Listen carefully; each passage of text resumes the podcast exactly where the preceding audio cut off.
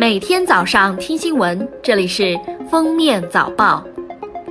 各位听友，早上好！今天是二零一九年一月二十八日，星期一，欢迎大家收听今天的封面早报。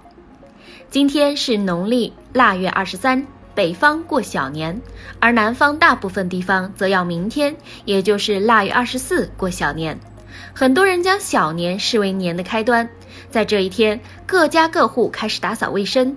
祭灶神、贴窗花、买年货，为即将到来的春节做准备。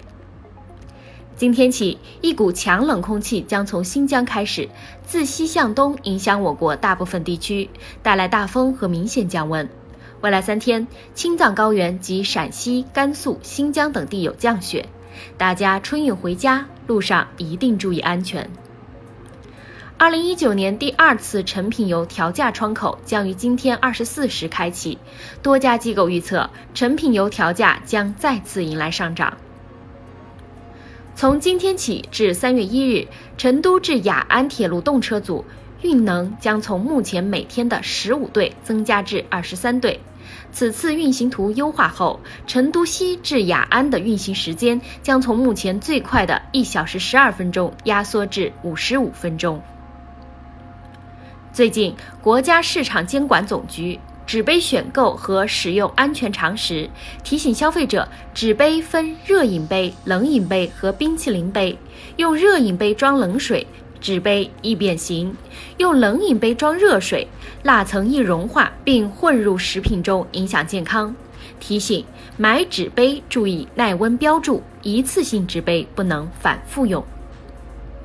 近日。湖北一辆大巴车司机因乘客带萝卜白菜被罚款两百元。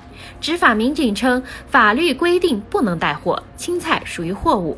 二十七日，湖北高速交警发布通报，处罚失当，决定撤销处罚，暂停相关民警执法工作，责成监利大队大队长向当事人道歉。日前，湖南新宁县人民医院发布一则招聘临时护士简章，其中一项两年内不准怀孕引争议。县人社局称，此前不知情，有点违反劳动法，歧视女性。县劳动监察大队表示，目前已介入调查，如有违规，责令改正。二十七日，据英国《泰晤士报》报道，游泳名将孙杨因为与兴奋剂检测人员发生冲突，并且辱骂药检人员，将面临着终身禁赛的处罚。对此，孙杨通过律师发布声明称，二零一九年一月三日，国际泳联已经作出裁决，认定孙杨不存在违反世界反兴奋剂条例的行为。一月二十五日。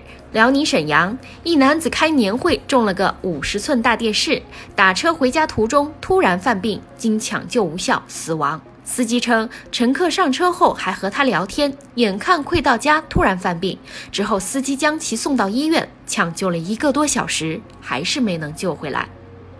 最近，北京某商场出现一款仪器，号称可免抽血。化验体检，根据提示，记者将双手覆盖在传感器上，面部正对摄像头，等待一两分钟，并支付十九点九元后，记者收到体检报告。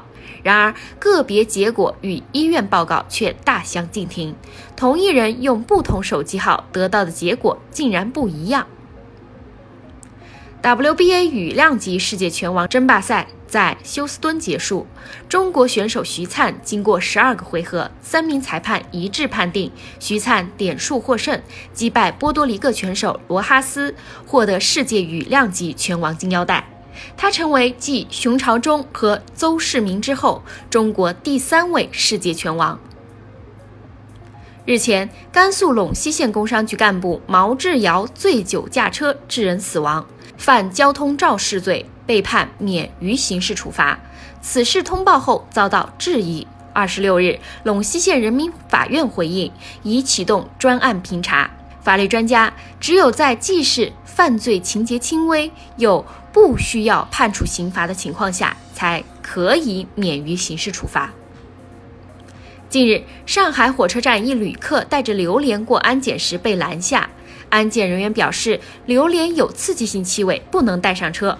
男子得知后，掰开榴莲一口气全部吃完。男子表示家里小孩喜欢吃榴莲，没想到不能带上车，丢了又舍不得。近日，江苏涟水县一家小卖部向学生出售奖状，两元一张，并提供代写服务，吸引众多学生争相购买。